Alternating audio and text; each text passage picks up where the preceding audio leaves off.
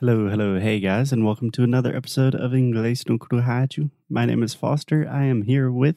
Hello, Alexia. Hey, Alexia, how are you? I'm fine. What about you? I'm great. It is a kind of overcast Saturday afternoon, and we are here recording podcast. Yes, we are because we love you people. We love you people. I don't know what day you will be listening to it, but we never stop. The podcast never stops. The show must go on.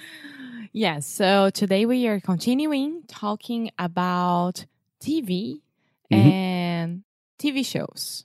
Yes. And do we have a specific show that we are talking about today, Alexia? Yes.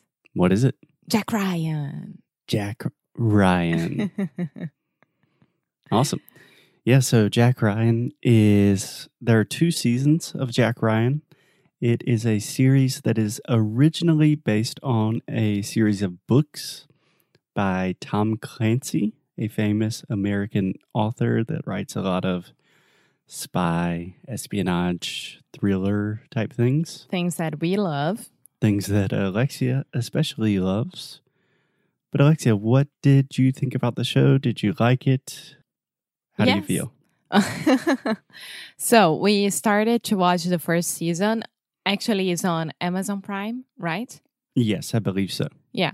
And we couldn't stop watching the first season it was so so good and i think we we watched two episodes per night more or less yes, it is definitely a binge worthy show. it's like the Bourne ultimate The Bourne trilogy. yeah Yeah. Like More the or Bourne. Identity, the Bourne Ultimatum, those things. Yeah. Yeah, it's pretty similar to the Jason Bourne movies. Do you understand when I say the word binge worthy? i think i do but i don't know actually what Do you understand the word binge? no R- uh, like that no but maybe if you're saying a phrase i will So we can use this in a few different phrases. For example, Alexia and I are on a Jack Ryan binge right now. mood Mm, not quite. okay So to binge on something or to go on a binge means that you are excessively consuming something. okay So I believe you would say maratona for TV shows. Sim, quando a gente maratona ou, enfim, tá maratonando. So a marathon, normally when we are talking about shows, we would say, "Oh, I'm on a Game of Thrones binge right now," or "I'm binging on Game of Thrones."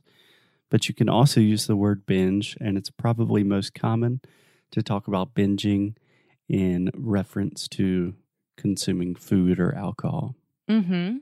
like binge drinking. That is referring to normally when university students drink way too much in too little time. But can you do binge for a lot of consuming like clothes or You could say binge things. shopping. Yeah. Yeah. yeah. pretty much an excessive consumption of of anything. okay. Cool. So, Jack Ryan, opinions, things you liked, things you didn't like, perhaps a little bit of background. The main character is Jack Ryan, naturally. He works for the State Department as an analyst, and this character is played by the actor Jim Krasinski, who John Krasinski, sorry, who also played Jim in The Office.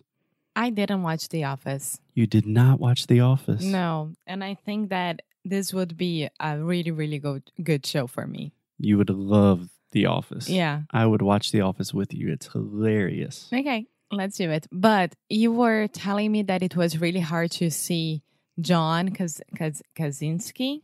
John Krasinski. Yeah, as Jack Ryan because he had to work out a lot to, to get that Yeah. shape of body. Body shape? Yeah, sure. Yeah. Body type. Yeah. So in The Office, he plays the character Jim Halpert, who is just this nerdy office guy. He's kind of chubby. And then in Jack Ryan, he is totally jacked. He is so strong, like incredible six pack abs, huge muscles. Yeah, it's crazy. yeah, so the thing is, there are two seasons. My favorite one is still the first one. hmm I loved it. I think it was really different, and all the the Saudi actors hmm were amazing. They were very very good. Yeah, it's really good. So the first season has to do with terrorism and terrorists in the Middle East. A lot of it takes place in Saudi Arabia, Yemen, Jordan, Lebanon, those types of places. And it's really, really well done. But his partner, I I don't remember his. Jim Greer. yes, I love him so much. Yeah, they are quite the dynamic duo. Yeah, I would love to be a spy just for one day, just to see how it would be. Like, I don't know if I would be a good spy on the field, In the field. in the field, but maybe like in the office, I would be good. Okay, so I wanted to talk about this. Let me just get a few more things off my chest. So the first season is all with terrorism, that kind of thing. The second season takes place in Venezuela, and it's also very good. But anyone that is interested in spies, thrillers, action, it's just a great way to pass some time, don't you yeah, think? yeah. For sure.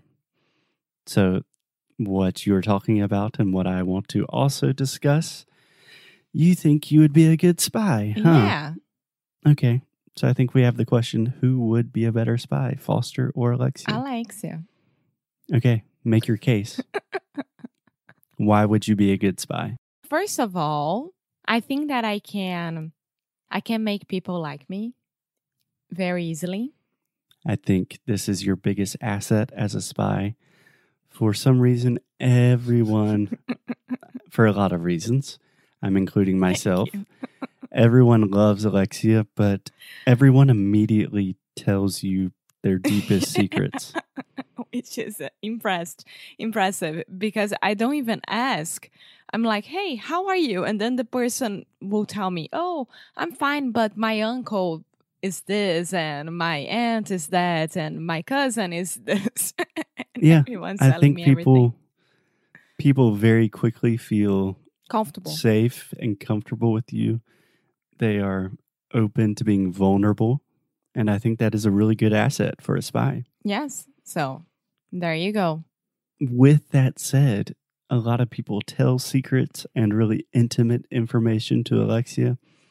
But the reason I do not think you would be a good spy is you are bad at keeping those. Stop it. secrets. No, I'm not bad at keeping secrets at all. Maybe not keeping secrets, but for example, if you have some information, I'm especially thinking of Christmas presents. No, but it's not like that.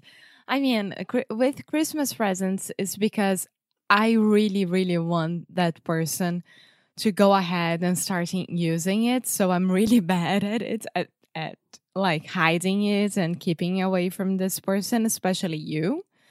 But with secrets, I can keep secrets. But that's the problem, I think. When you have information that you know will be useful and people will like it, I can tell that something is going on with you.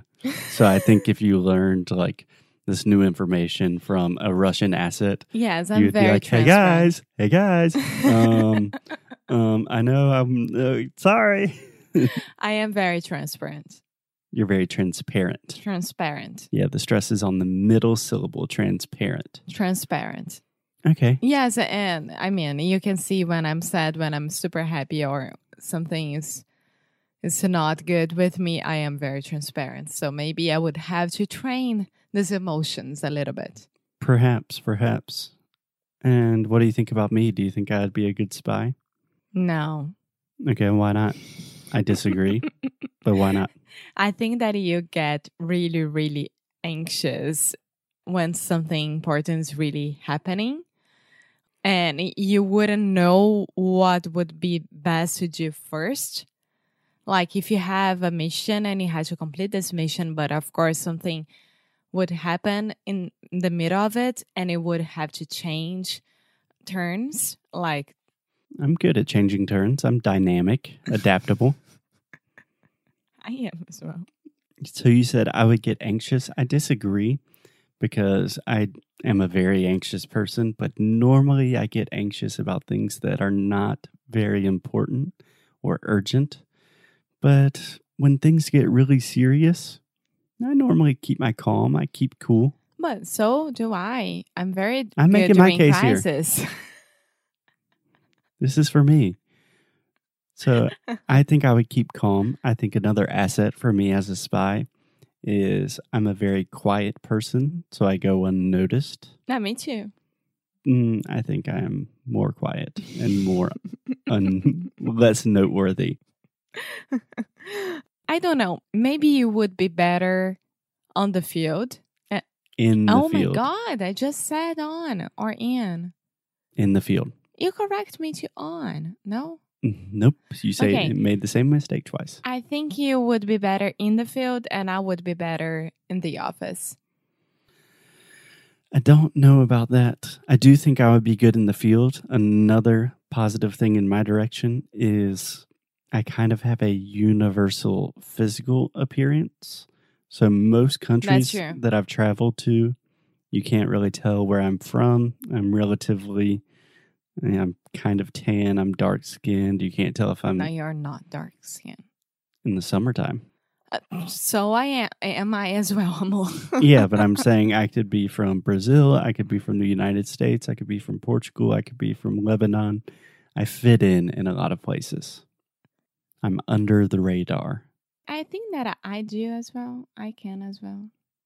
Yeah, but you as an analyst in an office setting, I just don't see that working too well. What? Give me the information and I'll make it happen. Make what happen?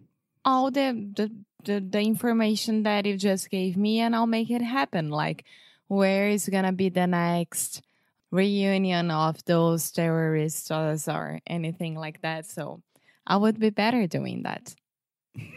You'd be good at setting up parties for the terrorists. No, discovering where they would be. Okay. I'm very good at stalking as well. All right. So CIA, NSA, Interpol, anybody that's listening right now, you have two applicants, two very qualified candidates. If you're interested, just send an email to hi at inglesnocru.com. Also, my biggest asset is that I have the passport from South America and Europe. So, excuse me. Yeah, it doesn't really matter because I have the Yes, it United. States passport, and when you get does. that diplomatic Yes, immunity, you are good to go. As you guys can see, we will probably spend the rest of the day arguing about who would be the better spy. But I yeah, would. I, think that's it. I think we should leave it here today. Damn Alexia. and I hope you guys have a wonderful day, and we will talk to you tomorrow. Bye. Hashtag Alexia.